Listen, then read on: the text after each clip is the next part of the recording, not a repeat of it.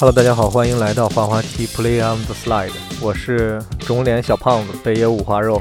我是鲶鱼少女食人花，这一期肯定是在新年以后大家会听到的了，因为现在已经是新年以后了。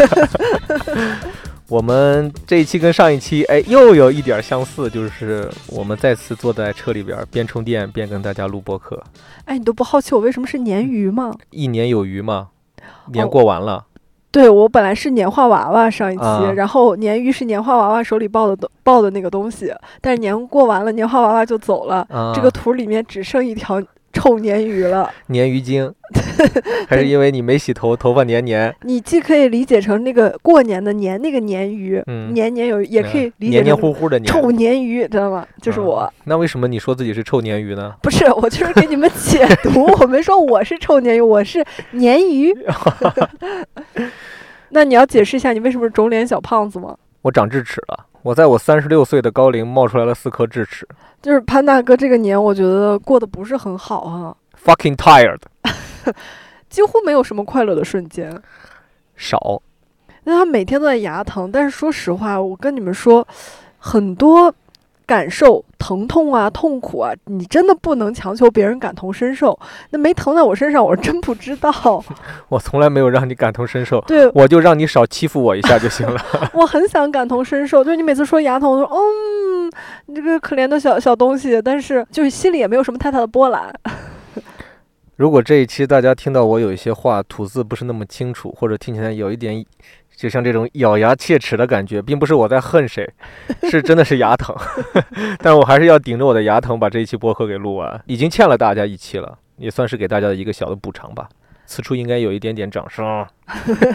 但就像刚才小石说的，我今年这个年过得真的非常的累，但是并不能说我不快乐，我还是挺快乐的。这个年我过得还整体而言算是挺快乐的。那你现在要跟大家分享两个你快乐的年点吗？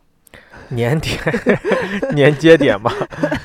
呃，我喝了一顿酒，我很快乐。见识到了茅台的威力。也不光是见识到了茅台的威力，就是那顿酒是一个让我成长的点。这个、嗯这个我可以放在后边细说哈。山东成人礼，对，算是吧，来的稍微晚了一点儿，在我三十六岁，但是，嗯，真的是让我觉得这个世界又发生了一点点的改变。嗯，嗯，对，这是第一点。第二点就是，我们一起去放烟花，我还挺开心的。哦，那个也是我特别喜欢的点。嗯、就本来我不是发了一期视频吗？在过年期间，就是跟大家分享我婚姻生活里面的什么一个小插曲，什么玩意儿，我婚姻生活里面的让我脸红心跳的那么一个瞬间。嗯，但是其实那天我仔细想了一下，很激动，就是我发现，就是过年整个过年期间，我竟然就是至少三个这样的瞬间，其中一个就是你非要买烟花。你非要带着我去放烟花。首先是去年过年在我家的时候，我爸妈准备了一些烟花，我们一起放烟花。你觉得那是一个特别难忘的瞬间？还是希望今年能再带我看烟花？当然，其次就是你个人好像非常爱上了这种转瞬即逝、非常容易消逝，可是又在那一个瞬间异常美丽的东西。山东蔡国强，然后我们除了自己放烟花，就是真的是潘大哥让朋友买了很多烟花。我们在某一个时间点，我公婆也不去看，儿子的钱都花了，为什么公婆不欣赏一下呢？我妈说给我拍点视频看就行，我懒得下楼。然后几乎属于我们只属于我们两个人的嗯那么一个 moment。然后其次就是潘大哥宣布他正式爱上了烟花这个东西，我们又在床上熬夜看了很多场别人放的烟花。明年过年我准备去一趟浏阳，搞几个大家伙来，然后给大家放一下。我觉得有钱就是有一个义务买什么汽车、楼房、洋房什么的，我觉得那不是真正的有钱，那也不是挥霍，富是吗对你真有钱，你就买烟花，买最贵的烟花，十几万、二十万的烟花，因为那个东西放完就没了，那叫真正的烧钱。那就是在烧。嗯，但是真的很美好，就是那个烟花绽放的那个瞬间，是我打心底下开心的。我我只有有一天资产过呃上亿，我才会允许你 买一个千里江山图。嗯，好。其实这次放烟花两重原因，第一重就是你刚才说的，因为去年有放烟花的经历，我觉得放烟花是一件对我而言，对你而言都应该是一件挺开心的事情，并且它嗯增加了很多的年味儿。嗯然后第二个原因就是我不想你在我家过年的时候觉得没意思。哦，你这份用心良苦我体会到了。所以我才坚持说我一定要买。甚至我刚开始放下豪言壮语，我说今年要买两千块钱的烟花来放，然后小石说超过五百我就回家。而且我就是带一点哭腔，我说我赚两千块钱容易吗？所以最后我们真的就买了五百多一点点的，但是放了一个小时呢。我朋友帮我们买的烟花还蛮好的，我们觉得这一个小时还蛮值的。嗯，对，我们春晚也没看，八点多钟下楼开始放，一直放到九点多，整个这个过程让我觉得又开心又自在又幸福。嗯嗯，接着上一期说的有一点，小时候来聊的，就关于这个年味儿的东西，到了我们这个年纪，就是我们懂事以后，你想让过年变得有意思，你就要自己去让这个年变得有意思。嗯，你不能期待别人给你制造这个年味儿。对你像这次我们主动要求自己去买烟花，自己来放烟花，这个过程就是我们在努力去创造的。因为在之前很多年我们也没有这样的经历了，我们才会越来越觉得过年无聊。嗯嗯，说回来，我关于过年很累的一点，就是虽然开心啊，我真的很开心这个年过的，但是很累的点就是我不知道为什么，我们今年过年差不多我又开车开了三千多公里吧，就走了一个三角形嘛，对吧？北京、山东、陕西、北京，对，一个三角形，三千多公里的路程。其实开车对我而言还好，但是呢，就是感觉老是倒不过那个劲儿来了。可能感觉是年纪到了以后，就觉得休息不够了。嗯以前开车开一两千公里，你像我们去西北的时候，我一天开一千多公里，到那儿以后睡一觉，第二天起来还能接着开，不会觉得身体是怎么样的一个状态。嗯，但今年就不行，就感觉你时刻处于处于一个浑浑噩噩的状态。每天感觉困。累嗯，当然很大一部分原因也是因为牙疼。这个牙疼这个东西，它是在持续消耗我的精力的。对，现在他的脸真的肿起来了。在之前，我不会觉得这是一个多么辛苦的事情，今年就会觉得异常的辛苦。我从北京开车到我家的那一瞬间，牙开始疼了，嗯，就好像连续两年我在春节期间智齿会疼，嗯，并且今年好像是彻底冒出来了。对，到那儿开始疼之后，我就感觉怎么都不舒服，感觉第二天睡不醒。然后睡不醒之后吧，晚上还有一些饭局、酒局，然后就老是在那倒那个时差，感觉倒不过来了。嗯。所以这两天，包括我回到陕西也是，我们在陕西，我每天都是一个困的状态，嗯。就感觉一到下午三四点钟开始就睡不醒了，就开始困，就开始困。昨天晚上牙疼的我醒了四五次，身体上一个特别的累，所以我下定决心回北京之后，立马要去把这四颗智齿全部拔掉。哦，昨他今天早上跟我分享一个小事儿，我觉得还蛮心酸的。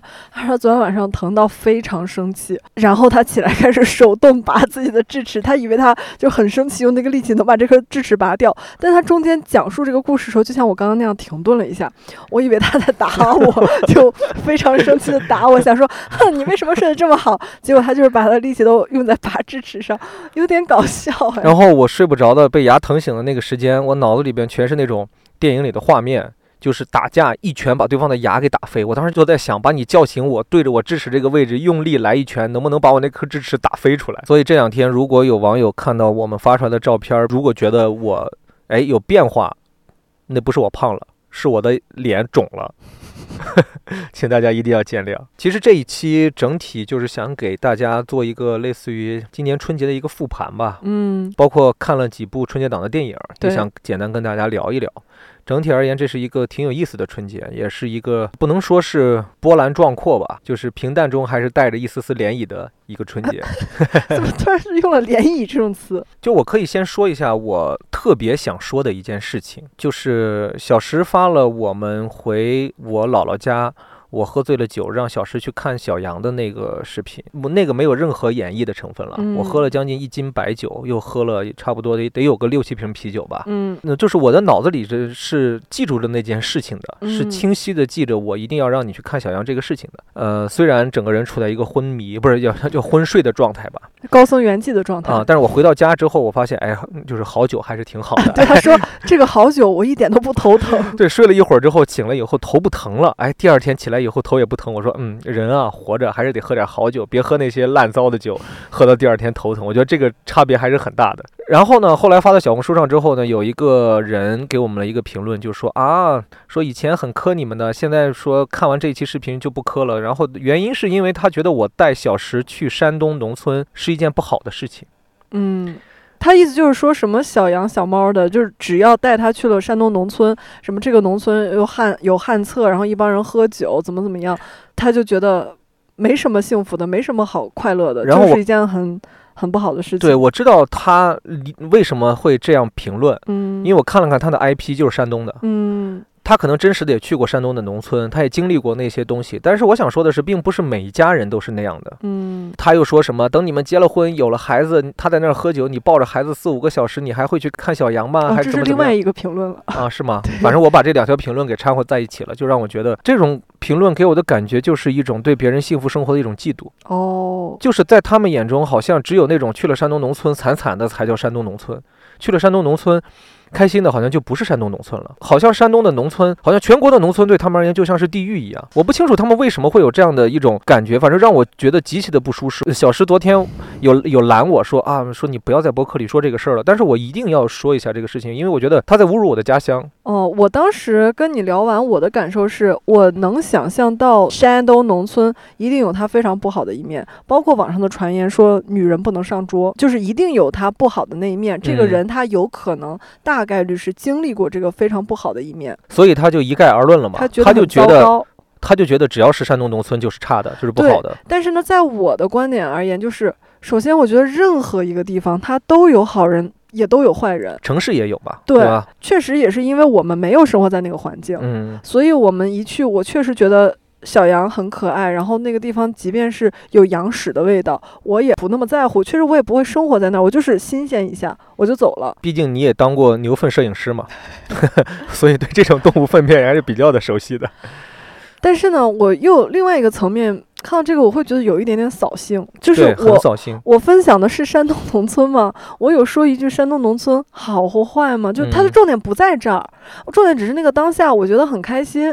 然后我的一个非常美好的祝愿就是，我觉得如果我们所有人，即便是在一个长时间的感情亲密关系里面，你还能时不时有心动，就是一件特别美好的事情。嗯我，觉得很多，包括我身边的朋友吧，我亲眼所见的一些婚姻里面的一些疲惫，一些对彼此的抱怨、不满，然后两人吵架，甚至分开，那都是因为不再有心动了，嗯，剩下的只是厌倦和厌烦。对，我想分享这种情绪，但是 他们看到的只是农村，我就觉得嗯，好扫兴哦，纯纯的不想破坏我当下那种开心的情绪，就完全忽略掉了。但我也看到很多人在反驳他，嗯。哪怕他们揪着旱厕这个事儿说我们家就不是旱厕啊，嗯。那，我一想说，哎，对啊，攀登他家的亲戚家也不是旱厕啊，不止不是旱厕哦，还是男女分开的坐便，你们见过吗？山东农村里边，上门口写着这边是男厕，这边是女厕，进去以后两个马桶，各自的马桶，条件都改变了。嗯，就是现在的条件没有以前那么差了，但是我说真的，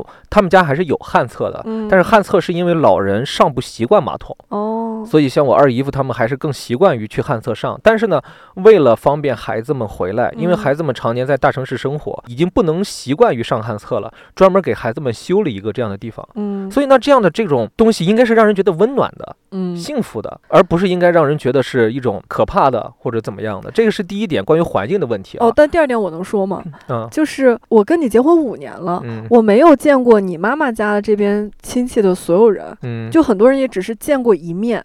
然后这次我见到了你大姨他们家，嗯还有你二姨他们家，嗯，我觉得特别的怎么说，有一种很窝心的感觉。他们人真的很好的，我都很感动的。就虽然他们是那些人口中的农民、农村人，可是我第一次如此近距离的感受到的是淳朴，是一种善良和淳朴。包括你大姨夫，就是我们第一次见面握手，嗯他在跟我握手的那个瞬间，他迟疑了一下，他嗯觉得自己的手有点脏。嗯然后，但是我没有迟疑，嗯，我就直接握了一下他的手，就摸到了就是那种农民，就是粗粗的真。实的农民的双手，对他，一是皮肤非常粗糙，二是手指都是变形的，因为干农活使劲儿，然后他的手指要比一般人要粗的，整个手掌都厚很多。就是那么摸了一下。其次就是攀登他妈妈家这边的亲戚真的很纯良，我能想到是这个词，他们不知道该说什么，但他们就是见到我很开心，一直在笑，嗯，然后没有任何多余的寒暄，就是憨憨的笑。夸你长得好看。对，然后说 真好，就一直说真好真好，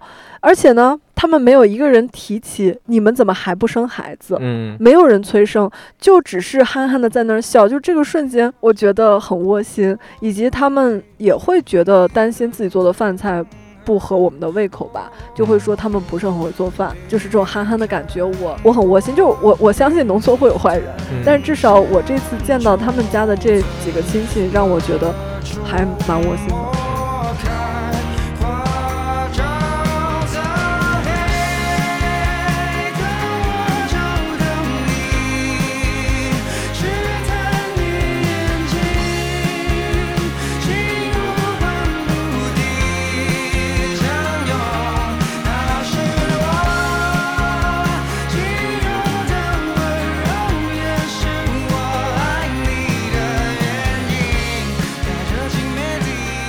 就像我说，这一次其实是让我成长很大的一次过年，其中就有包括这次去我姥姥家。嗯我已经很多年，就像你跟他们去握手一样，很多年没有跟他们有肢体上面很亲密的接触了。嗯但是我今年回去之后，跟我所有的亲戚，就不光是握手了，我还会搂着他们的肩膀。我嗯七十多岁的大姨，我还会抱他，我还会跟他们真的手牵着手去聊天。在摸着他们的手的时候，我我都快哭了。嗯，我看到潘大哥就是眼眶湿润。因为那是养育我的手，你知道吗？就是我嗯第一次知道这些人在他们的前半生受了多大的罪，嗯，经历了多么多的苦难，才把他们的下一代，我们这一代人抚养成现在的样子。嗯所以他们是真的不能接受任何的玷污的，知道吗？我记得小时候我大姨跟我说说说登登小时候最讨厌来我家了，说我们那边都没有马路，都是土路，一下雨全是泥巴，然后到处都是牛粪、羊粪。我说对，那时候是我小时候我不懂事，但是嗯现在我特别喜欢那种东西。嗯，就现在那种东西我快找不到了。嗯，再过个几年，村村通到处都是这种东西。现在放羊都不让去田里放了。对，就只让在家里圈羊。就那些小羊，以前我哥跟我们说，他们都是一个人赶着羊就出去了，中午睡觉，然后再回来。慢慢的，现在的羊都只能在房间里边儿，在那儿圈着养着。农村在改变，以前嗯属于我们的一些一些真的是没有加工过的回忆，已经变得越来越少了。嗯，这次回去以后，我跟我哥还有郑正子，我们三个人，哎，怎么突然叫我大名？给我吓一跳。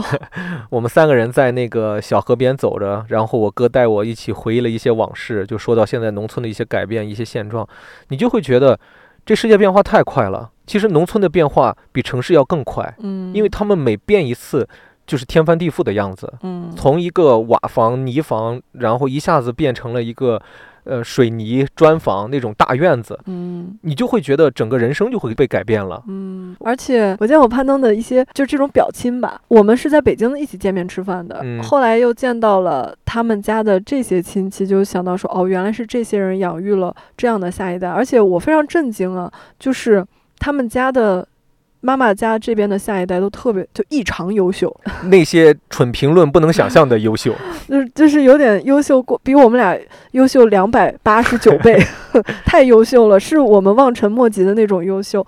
你很难想象说，哦，原来曾经他们的环生活环境，他们是在这样的环境里长大的。他还当过小放羊娃。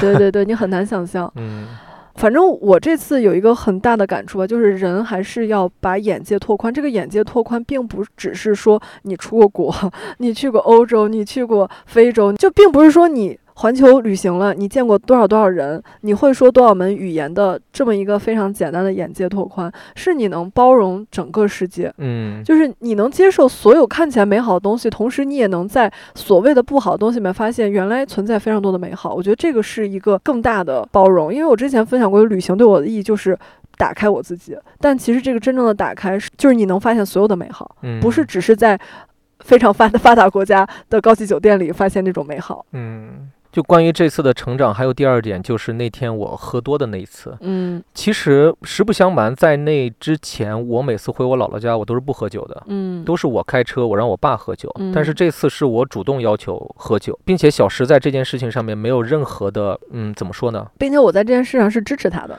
我们都没有说是交流这个事情，我们就一个眼神，他就懂了，就知道了我这次要去喝这个酒，并且他的眼神儿给我的反馈是他支持我去喝这次酒，所以我才会喝多。因为其实我现在也都三十六岁了，我也不是个傻逼，我也不是说什么酒我都瞎喝，对吧？不是傻逼。我要喝的酒一定是对我自己有帮助的酒，或者是让我觉得我这顿酒喝的是值的。我通过这场酒局，我认识了什么人，我学到了什么东西。嗯而我那天去喝多的那次，就是我学到了东西，嗯，就是我觉得我自己更长大了一次。我从我那些哥哥们身上，就是他们告诉了我一些这个社会上面的另外一套生存法则。嗯，他们告诉了我，这个世界还能够用另外一种形式去运作，我们还能够怎么样参与在这个社会里边？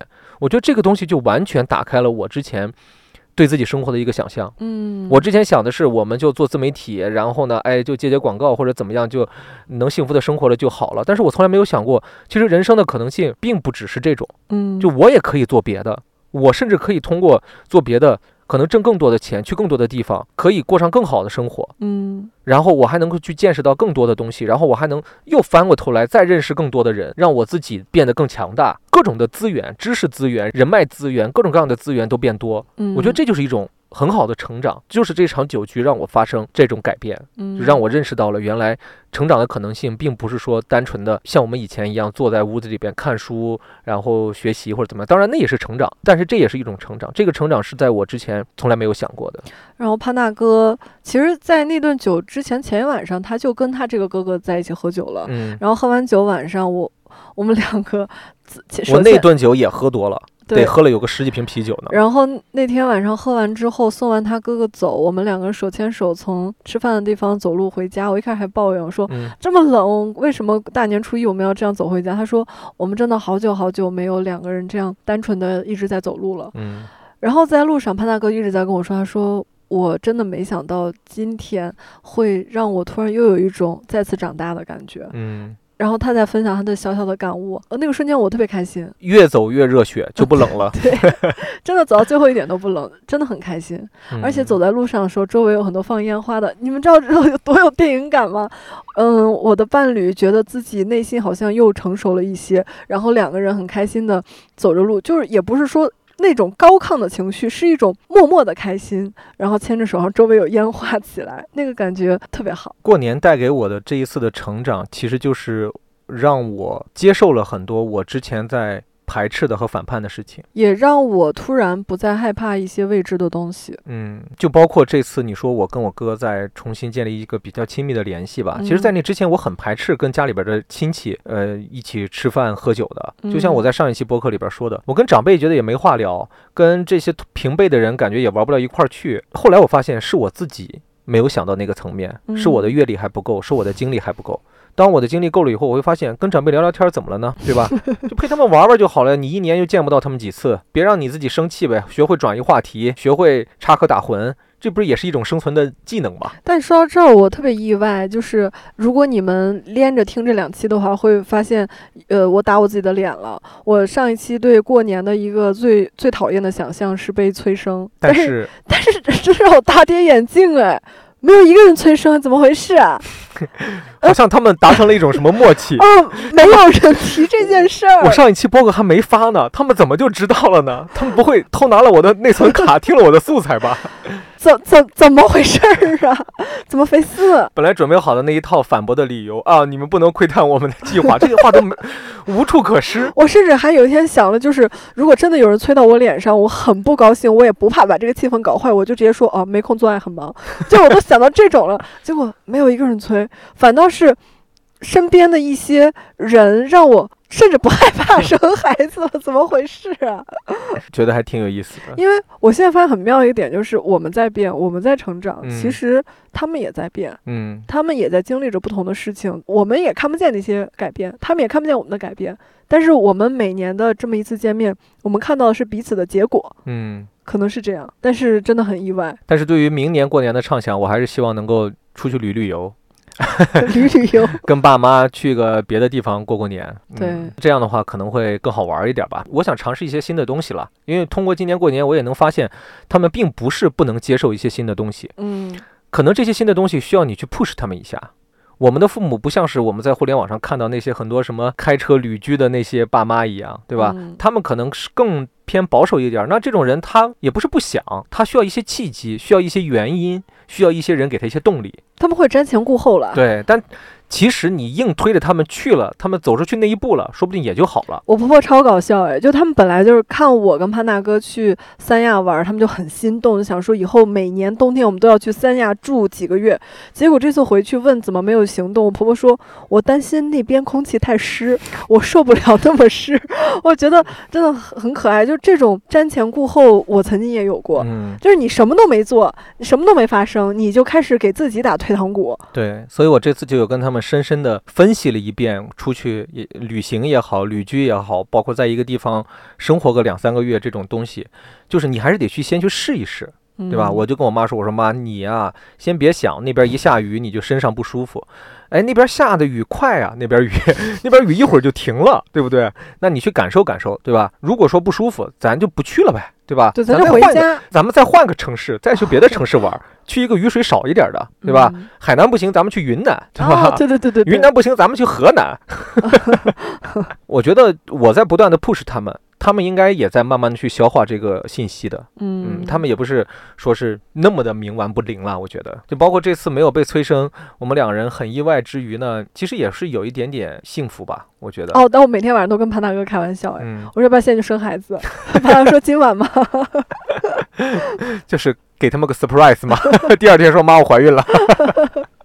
然后回到我家之后，我们干的比较多的事儿是看电影。对，真的是看了很多电影，哎，也不能很说很多了。我们在电视上看了一些，然后呢，在电影院只看了两部。哎，本来呢，我还想说，既然都今年春节档看了两部了，要不就把今年的春节档看通得了。结果两部电影还下线了，还改档了啊，我就觉得很意外。但是呢，我觉得可以来聊一聊这两部电影了。我们看的是《热辣滚烫》和《第二十条》。对，其实我一开始看宣呃看预告片，我对第二十条没有任何兴趣。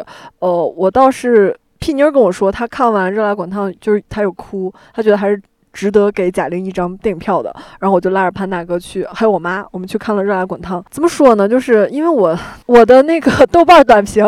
我说是 respect 贾玲，这就是我看完这个电影最大的想法吧。嗯，为什么 respect 她？就是我我真的被她的精神以及她的那个身上她的毅力、她的训练痕迹震惊了。我感动，我感动的点是减肥是一回事儿，你能做那些高难度的健身动作，你浑身变成腱子肉，这是另外一回事儿。嗯，就这个东西，这个太有力量了。我记得看了一些影评，包括自己后来看完这部电影之后，我很同意有一句话说的，嗯就是如果你没有看过《百元之恋》的话，嗯这部电影看一看也无妨。嗯就它只能够达到在我心里边无妨的这个标准。嗯，我我说真的，我不能接受它是今年评分那么高的一部电影。对，可能很多网友会不同意，但是就在我眼里边，这部电影就没有那么好。嗯，我也能知道有一些评论说这个很像贾玲自己的减肥日记。我看《百元之恋》这个电影，它直击了我的灵魂。嗯它给我的触动不是一部电影这么简单。我在那段时间状态也特别的不好，然后我曾经有一很长一段时间，整个人就是很丧。我对什么事儿都提不起精神，我觉得整个世界在跟我作对，我就是很丧。但是那个电影真的让我感受到了热辣滚烫不停的在宣传的一些东西，他们没有用嘴说出来那些话，可是那个电影真的是击到了我的灵魂。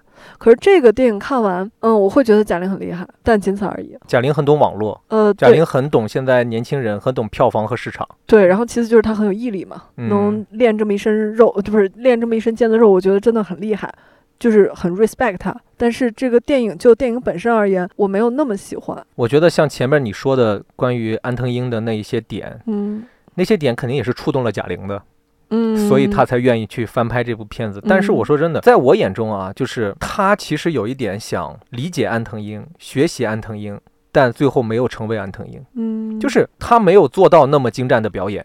我就可以这么说，嗯他的很多的表演，人物本身的那个内向的感觉，嗯，我觉得是装出来的，是演出来的。哦，我我也有这种感觉，他在演不爱说话，就是演那种丧。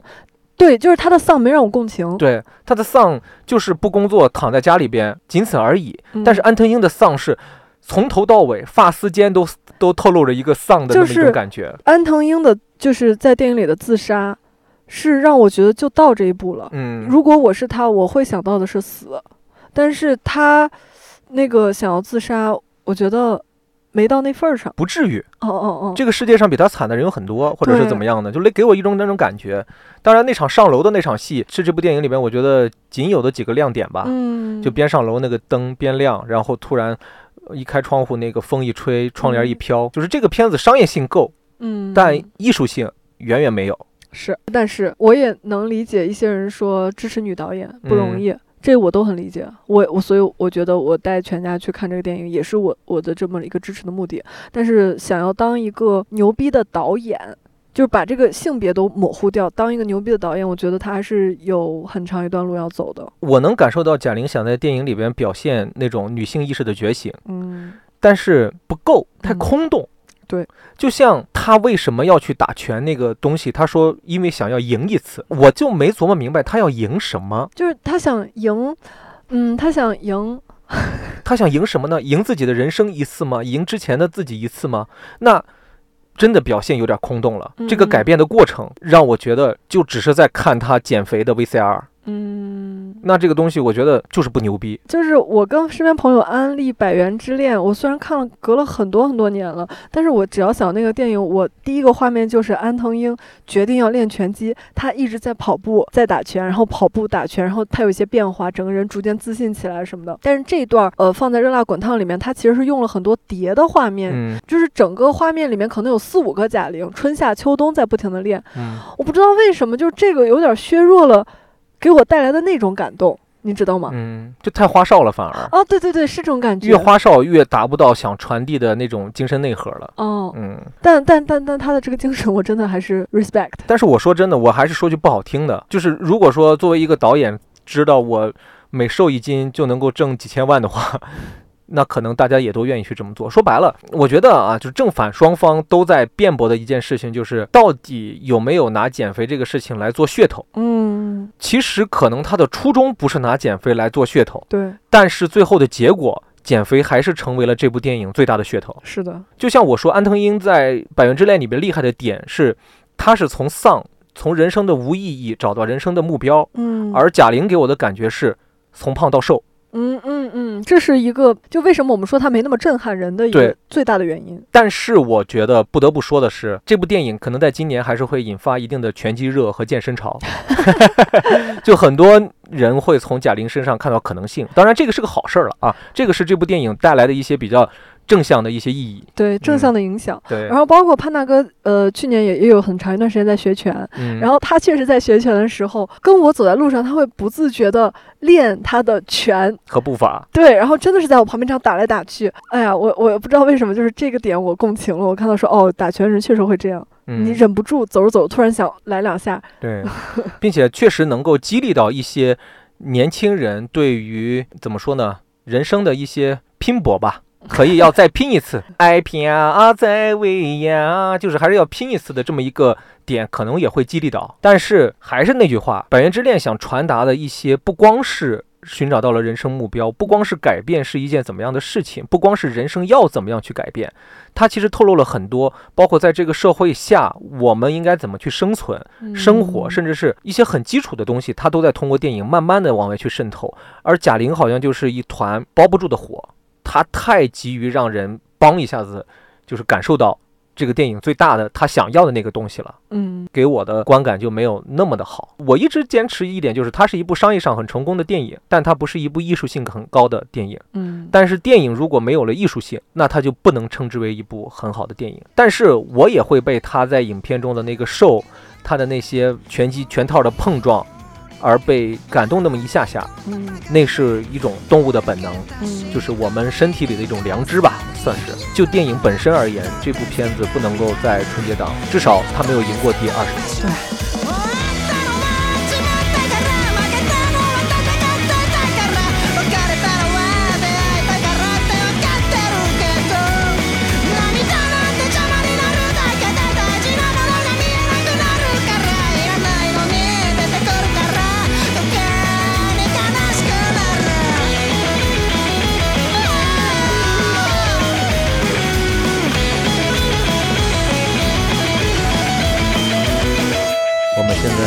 第二个充电站又开始充电了，刚好吃了个晚饭，吃完晚饭呢，接着把这个播客录一下，哎，这种感觉很好啊。以后我觉得我就可以把麦克风插在车上面，我刚刚也有这种想法，我就应该把麦克风插在你方向盘前面，你就边开边说话，反正咱俩也得说话。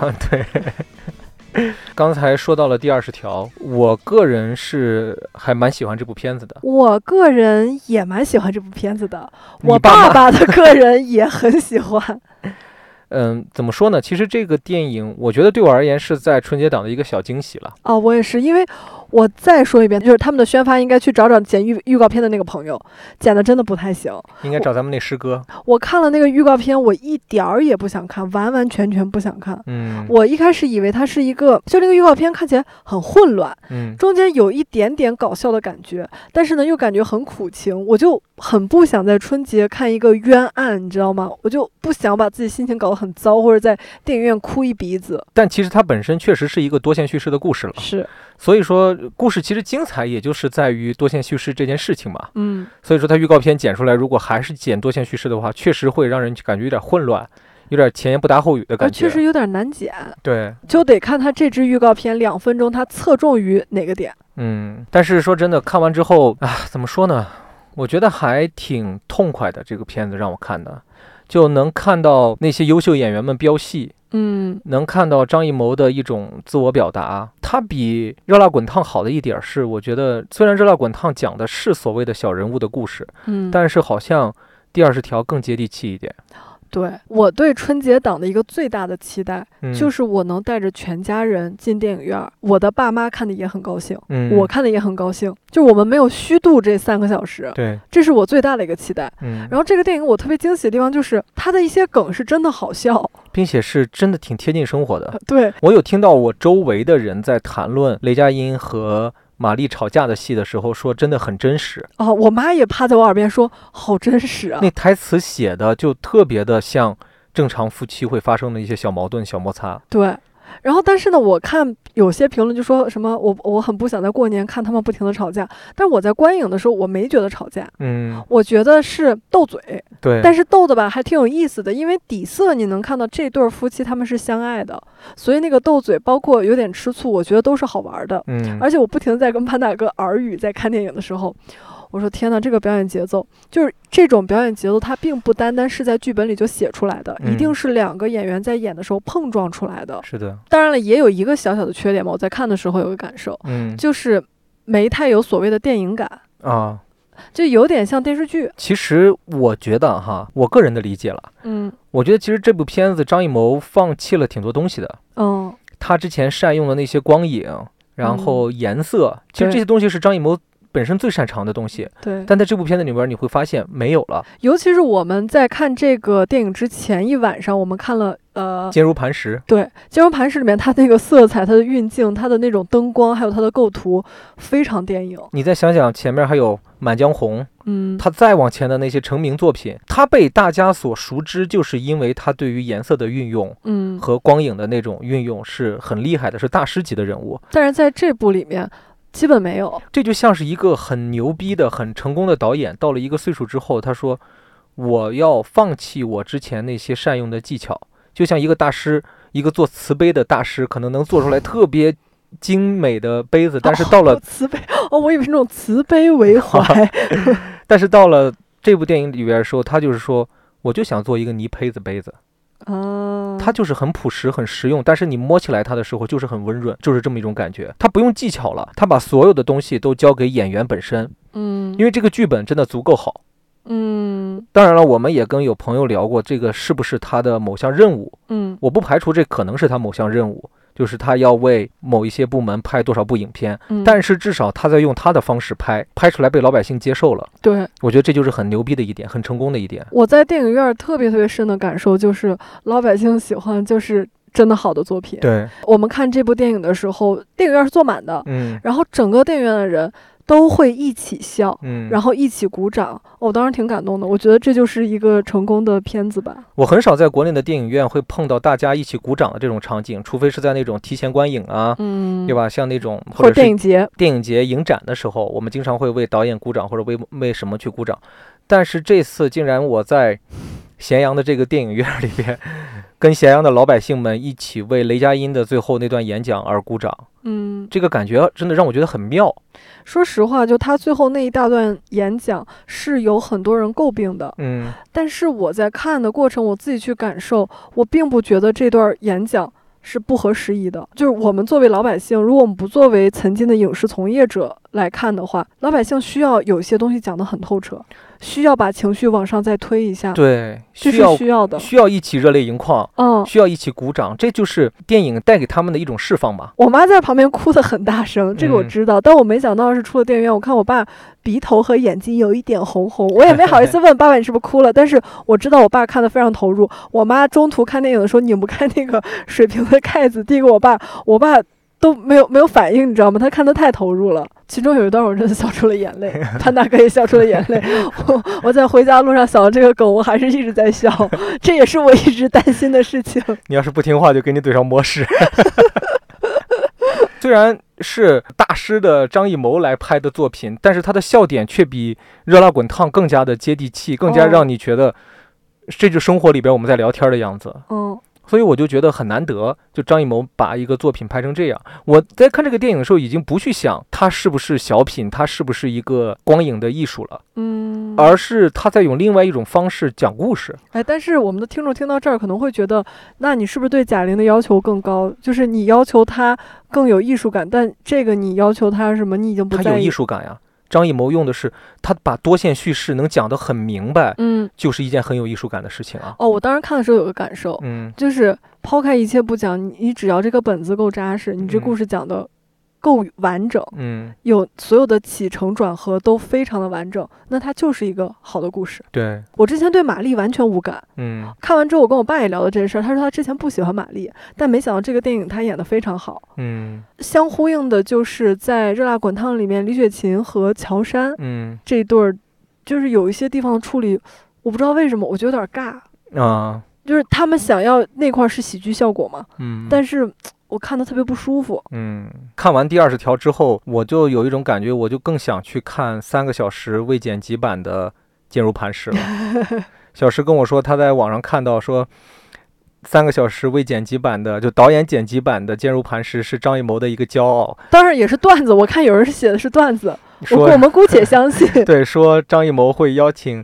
嗯，他特别好的朋友，或者是去他工作室聊得很投机、很投缘的人，一起去他的观影室看他的三小时版《坚如磐石》。我说实话，我真的好想看。我也是，就《坚如磐石》这个电影，虽然分儿不高，然后我当时也在一直犹豫，爸妈去北京玩儿说要不要带他们去看《坚如磐石》，因为我看分儿不高，我就哎呀想了算了，我很怕四个人看完面面相觑。但是回家之后，我跟潘大哥看完，我意外的还挺喜欢的。对，说实话，有一些地方我确实看不懂，因为他剪的太多了。呃嗯，删改的太多了。是的，然后甚至前面一场戏和后面一场戏，它又都有点不接，嗯，但是对我看来说好烧脑啊！我说，哎，怎么回事？怎么怎么怎么回事？特别是我们最近一段时间又对我国的纪检工作有了一些新的了解，对吧？看了那个《学习强国》上面的一些关于这个的纪录片也好，呃，也通过一些别的方式了解到了这份工作也好，就真的觉得这个东西很有趣、很厉害。对，嗯，然后第二十条，我觉得跟上一部《满江红》比起来的话，我更喜欢第二十条。在我个人的观影喜好上，我比较公允的感觉是第二十条不至于比《热辣滚烫》的分儿低，就这是嗯我的一个感受。对，就你单纯你不作为任何人的粉丝，你就是一个旁观的看电影，纯纯的看电影来讲，我觉得这部电影的评分有点低了。OK，我觉得贾玲值得一张电影票，但是张艺谋也值得。并且我有想二刷这个的冲动。嗯，啊，我真的挺回味这部电影的，并且它这个里边在聊的这个主题是一个非常严肃的主题，也嗯是之前特别大的一个社会话题，就关于正当防卫这个事情。哎，对，就是我们现在说回这个案子，我确实在过年期间不想特别的伤心，但是这个案子我在看的过程中，我就想起你有一天突然跟我讲，有一个哪儿哪儿哪儿的村委，村哎不对，是应该村长还是嗯和他的儿子被逮了，嗯然后你大概给我讲了一下。就是他当时提前知道了这块儿要被政府征用地，他就从其他的农民手里面强行的把这个地收到自己手里，对，然后再高价卖给政府，嗯霸道了很多很多年，现在嗯终于被逮了。你嗯大概给我讲这个事儿之后，我在看这电影，我就立刻想到了你给我讲的这个人，他们父子不也是这样子吗？嗯，就包括校园霸凌的那块儿，嗯，其实也是在说，那这个算不算是正当防卫？我就想起来我在年轻的时候，在高中校园里边碰到的类似的这些事情。嗯我说真的，我当时也很害怕，我的身上也揣着匕首。嗯那个时候的我也会去想，如果说他们有四五人来打我，我把人捅死了，嗯我会不会坐牢？嗯，这个问题也一直在困扰着我。还有一个就是你之前经常跟我科普的一件事儿，你说即便这个人是在欺负你，但是你不能还手，如果你还了手，这就变成了互殴。对，这不是这个电影里边雷佳音也在讲嘛？嗯变成了互殴，然后再有甚者，你再把他打了，如果他的伤再比你重的话，嗯法律是通过伤来定罪的。包括他们也说，就是强奸是一回事儿，但是你打架杀了他又是另外一个案子，就是他们把这个当做两个案子来判。对，并且发生这个事情的前后怎么样的，其实这是一个挺深刻的法律问题的。嗯，我觉得蛮值得看的。对，大家一直在说春节档不想看一些丧的东西，不想看这种强奸，不想看这些案子，然后不想看一起摇太阳那样的很悲惨的一些故事。那我们应该在春节档看什么呢？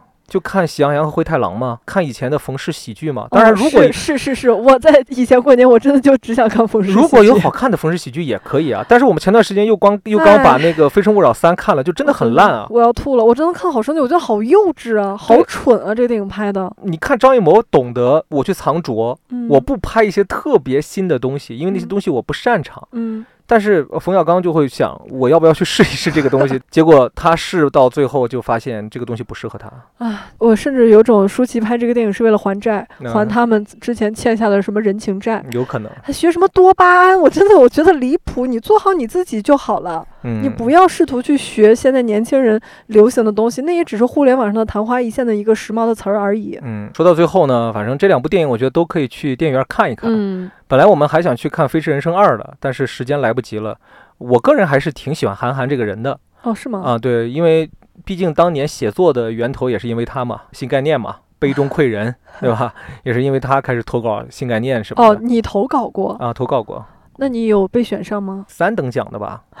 你竟然获奖了！啊，你刚说杯中窥人是你那个小不是是韩寒当年成名的那个参加新概念的文章，那你写的叫什么？哎，我不太记得了，我真的不太记得了。你自己获奖作品我家里边好像还有那一年我们获奖的一个那个那一册的名单，嗯，好像有前几名的会印到那个书上面去你，但是我们没有，我们哦只是在最后那几页的名单里边有。哦，其实韩寒影响了我们这一代人很多了，特别是我们这一代的文科青年，嗯，我们都会看他的那些作品长大的吧，算是。嗯然后包括他后来拍电影之后，其实有的作品里面的那些黑色幽默我还是蛮喜欢的。嗯，就韩式的冷幽默，就会让人觉得还是挺有趣的。包括他其实也是一直在坚持着拍赛车这个题材，嗯，确实这个题材在国内是很少有人会拍的。嗯从某种侧面上也应该值得一张电影票去鼓励的。我当然我还都没看哈。还有一个很有意思的就是，我们本来想去看的《红毯先生》和那个《一起摇太阳》改档的这件事情，我其实觉得挺有趣的。嗯，但是我当下觉得你改档，你也未必票房会好，啊、因为上一次再撤下来，对一个影片而言挺伤的。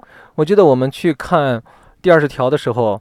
那个哪儿，呃，当时还没有撤档《红毯先生》，那是他的最后一天。嗯，然后那个红毯先生的有办活动的地方，哦写着过去买超过两张电影票送刘德华签名，就是他们已经很努力了你。说那签名是真的吗？那我就不知道了，反正他们真的已经很努力的在营销和去让这个电影变得被人去关注吧，但是还是没有超过那两部片子。但说实话，嗯，我觉得刘德华的吸引力对我而言好像没有那么大了。嗯，但是呢，他撤档这件事儿让我反而特别想看。就他发出了撤档之后，我就赶紧火速搜附近还有没有电影院在放映，果然全部都不放了。我就啊有点遗憾，就突然又很想看。嗯，还有一个就是通过这次春节档，我又想到了之前我们刚开始做自媒体的时候，包括我们上大学的时候在聊的一个东西，就是那些影评号。嗯其实当时那些影评号不是特别受人重视的，但反而这几年已经变成了电影宣传的重地。嗯就很多片方愿意投大量的钱在这些影评号上面，视频号也好，文章号那个公众号也好，让他们去帮忙写文章去推电影。我就觉得时代又不一样了。看完这两部春节档电影，还是衷心的希望中国的电影越来越好。你这个也太官方了，这个好像是那种，呃，影展上面论坛上最后的发言。就是真的，因为我有时候跟朋友聊国产片儿，我们会说，呃，毕竟是国产片儿，我们要放到另外一个维度去聊，嗯或者说会格外的宽容一些，就觉得他只要把故事讲好了，或者他只要有几个亮点，他只要不让我觉得很尬，我们都会觉得说，嗯，好像进步了。但是这次看的这两部，想一想，确实比之前有好一些。嗯就是我至少我在看第二十条的时候，我已经没有想说，毕竟是国产片儿，嗯，就是我们要宽容一点。我确实全身心的在投入看他的每一秒，我都挺开心的。我觉得其实我们两个人无论怎么说是讨论和聊这两部电影，这都是我们挺个人的一个事情。我们但是我觉得我们在看的时候的状态是很好的，就我们就嗯是一个是观众的视角，就是跟着他笑，跟着他哭，但是。看完之后，我们再会跳脱出来，再会以我们当年学过的一些东西的一些角度上面来对它进行一些分析。所以不喜勿喷哈。然后我记得我们看第二十条的时候，潘大哥突然凑过来说：“哇，我我真的觉得这，哎，他叫张亮，他叫张什么颖？赵丽颖，不好意思，张靓颖，海豚音呢还？对，潘大哥说赵丽颖是挺美的啊。然后那个，然后他就说他在看《花开半夏》的时候就已经粉上了赵丽颖。风吹半夏，请尊重我们家赵丽颖的作品好吗？Sorry Sorry，我刚不是故意的，我觉得她现在是，她是八五花吗？应该是八五花吧。反正我不知道她是什么花了，反正我觉得她是现在中国大陆的女演员里边我比较喜欢的一个。那我是什么花？你是开心花，我是少女食人花呀。你是咱们家的开心花，结开心果的开心花。当然，最后呢，我还是有一点比较觉得这个春节档这个东西需要呼吁一下的，嗯，就是希望国家还是早日能够出台分级制吧。虽然我知道这个路遥遥无期，就是我这个领导发言完之后，你这个领导又来一些期许。因为我们在看第二十条的时候，说白了，第二十条这种片子就是不适合儿童看啊。嗯小孩去看这种片子干什么？他看得懂啥？嗯，小孩唯一的笑点都是在于那个说谎就往他嘴上抹屎，就真的别的小孩儿小孩儿别点我呢，就那个点我笑的最开心，点我呢。是真的，因为那些小孩儿就是在电影院里边叽叽喳喳那些东西，他真的他们真的看不懂。我还是挺希望春节档有《喜羊羊》那样的片子的，就是专门给儿童看的片子的应。该有吧，咱没关注而已。呃我不知道今年春节档的的动画片都有什么了哈，嗯反正但是我是觉得家长就是你不应该很自私的觉得带着孩子去看你想看的电影，因为有一些东西，包括你说像《热辣滚烫》，你说真的适合儿童看吗？哦，我觉得也不是很适合。它不适合儿童看。讲小三啊，讲你是不是处女啊？对，包括贾玲还有几句脏话，对，对吧？像那些东西，孩子是很会学的，是家长应该稍微挑一挑。嗯毕竟有一些片子是真的是它不是拍给儿童看的。你还记得我跟你分享过小时候跟我爸妈一起去看英雄吗？嗯，我好尴尬哦。还有我后来又跟我爸妈一起看那个《十面埋伏》，你记得《十面埋伏》有大段的亲热戏吧？我我记得，我坐在我爸妈的中间，我真的脚趾抠出三室一厅了，我觉得好尴尬。为什么？为什么？明明这是我最喜欢看的戏，但是我现在却不能看，就很尴尬。我不能表现出我看的特别开心，你知道吗？你只能表现出啊，这是些什么东西啊，我不能乱看。呃，我都僵在中间不敢动了。嗯，父母们还是稍微挑选一下电影，再决定要不要带孩子们去看吧。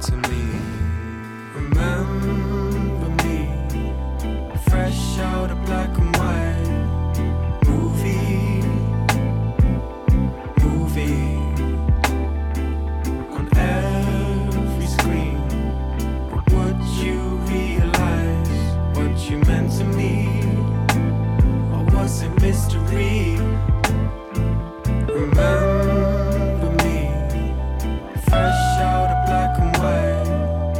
OK，现在是我们 最后一次充电的时间，一千两百公里的旅程到了最后。这一期播客呢，再聊点东西，我们就该收尾了，也就 回家要赶紧去睡觉了。我已经带上了护腰，带上了护颈，在慢悠悠的开着车。当然了，这个就是我说的，可能是身体上累的一个很重要的一个原因。就开车是吗？，对，其实我也一直在想，我们这种婚姻关系嘛，呃，两个人生活在一个都离家不是很近的地方，去嗯某一方的家都需要比较远的路程。但是自从我们有了车之后，我们就特别不喜欢跟别人抢飞机票。跟别人挤火车的那种感觉，我们更喜欢自己开车，但是自己开车就会面对着这种身体上的疲劳，所以你想怎么来解决这个问题呢？嗯，问到我了。呃，哦，我要长大之后好好赚钱，给爸爸买私人飞机。你不是应该先把你那个驾照学完吗？点我呢，不好意思，一时间没反应过来。当然，说到过年，还有一点必须要，也不能叫吐槽吧，反正就是我们觉得这么多年了，好像还是没有改变的一些东西，就是过年时候的这个吃。你说到这个，我想起我跟皮妞儿聊起来，她说她嗯每年过年都会生一次病，她今年其实又生病了。嗯，一有一个很重要原因是吃的太多太杂，对，咱们中国的一个传统吧，可能以前咱们也是穷日子过惯了，就好不容易过年要吃一点好，就是肉，但是肉又不好保存，大家就都会炸了它，嗯，搞一些油炸的东西或者是咸的东西，然后把它腌一腌，就很容易生病。嗯，包括这次在山东过年，小石已经无数次在餐桌上看到了虫子、哦，他们家吃虫子，油炸知了、你们油炸家是豆虫，你们家是三三只什么小猫吗？然后油炸蚂蚱，因为这个东西也是当地的一个饮食传统嘛，然后必须得有。我们去他二姨家吃饭的时候，啊毫不例外，又有一模一样的虫子搬上桌。像我就很成熟了，就即便遇到自己不喜欢的，我也不会说什么。嗯，但是小孩子就童言无忌，他的侄小侄女就说：“啊，爸爸，这桌上又有一些我最讨厌的东西，而且还放的这么近，爸爸能把它拿远一点吗？我不想看到它，我当时以为他说的是叔叔呢。把叔叔拿远一点。”对，因为这两年其实已经慢慢的开始有一些改变了。嗯，我记得再往前几年过年的时候，真的那会儿就是一个菜都没有，全是虫子。也不是，就是那个时候所有的东西都是家人提前预制好的。对，当然了，会有鸡、鸭、鱼这种的东西提前杀好，挂在外边儿冻着，然后到了那天解冻一下。然后就是青菜会格外少，因为那个时候吧，一旦到过年那个时候，每年为什么都要存一些食材？因为确实没有餐厅开门儿，确实没有超市开门儿。但是这几年已经好很多了。对。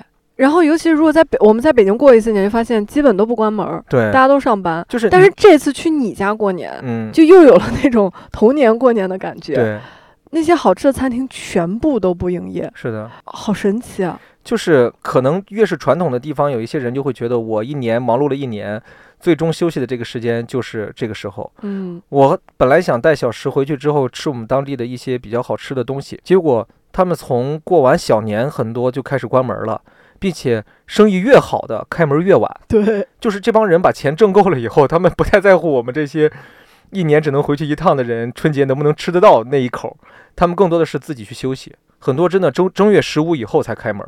所以我其实过年没有特别特别喜欢回老家，嗯就是我的老家是个旅游城市，嗯它有很多地方是我本身也很想去的，嗯，但是我过年回去的时候，我都抢不到票。你们的文旅局都呼吁你们不要跟外地人抢，让外地朋友们先去看我种草了西安的一个新的博物馆，秦汉分馆、那对，个而且正好开在咸阳，嗯我，觉得好方便，想就一直抢不到票，对，就放弃了。去年已经有过一次经验和教训了，就是去城墙上看花灯，今年也就果断放弃了，让给了外地的朋友们，因为上面人真的太多了。但是那种感觉还是挺好的，包括去年我们看完花灯，一起去吃那个子午路张记的肉夹馍，那真的给我留下了特别深刻的印象。嗯，为什么我也说是想要去外边儿去外地过一些年，其实也是想体验一下。其他城市过年的一些吃啊、喝呀、玩儿的这些东西我们只有一次在过年的时候去了揭阳，啊，我们第一次感受到南方过年的氛围，比我们北方要浓很多。嗯，而且我也是第一次在那个特别暖和的地方。过春节。啊，就多多少少有一点不适应，因为回想起来，这一活到现在过春节都是穿着厚厚的羽绒服或者小棉袄，但是去了那边儿，哎，你就穿个外套，里边穿个短袖就可以了，还蛮奇怪的哦，不对，我想起来了，我上一期跟大家分享了，我小时候跟爸妈去三亚过过一次年啊。啊，但是那个时候你太小了嘛。嗯，记不得太多事情。但是揭阳那次确实是感觉还蛮好的，就是确实南方的有一些那种当地的文化，然后习俗的那些东西是保存的比北方要完整的。嗯，并且他们非常重视这个东西，就是一定要让它有。这两年其实随着文旅的一个怎么说呢复兴吧，很多城市的文旅发展的越来越好，很多城市也慢慢开始重视了。包括那一天我在我家，竟然很多年没有看到的那种，我们当地叫杂耍嘛，其实就是。呃，什么带着什么猪八戒头的那种扭大秧歌的是不是类似我爸说的那社火？啊，就类似的这种东西，那个东西在前几年都不见了。嗯，但是在这两年慢慢慢慢又出来了。其实我觉得有那种东西是热闹的，对是有好玩的就是你最起码在春节期间你有个事儿干，而不像我们前几年，包括很多年这几年的春节回去就发现没有一个传统的事情要去做，嗯，就在重复着在家庭这个小圈子里边最无聊的这些事儿。对我们去年初一跟我爸妈走了几公里路，对，就是走路，就是我还是希望这种传统的东西越来越多的再重新回来，这样最起码我们走出家门去，能够参与到春节这个事情里边来。对，就有事儿做。嗯，但是我们在上一期里面聊到的还有一个事情，这一期也没有实现，今年没有给小孩红包，啊，好幸运啊，一个小孩都没见到。还挺开心的。本来真的是想，如果说见到你们家或者我们这边有小孩儿，哎，来要红包或者怎么样的时候，就会跟他们说，嗯。叔叔给你们准备的学习软件的储值卡 还没到货，回头给你发微信哦。好笑。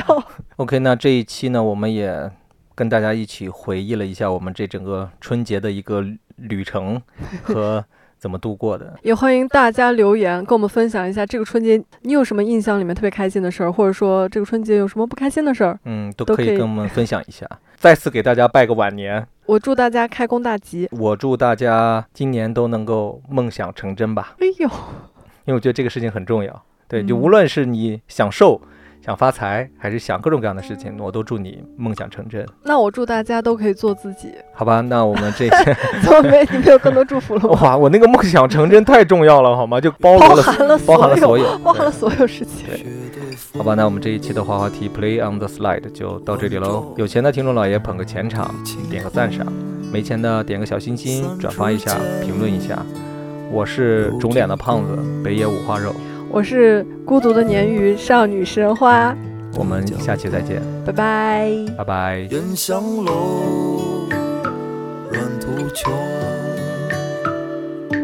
白色对黄铜，烟对歌，一对铜，蓟北对山东，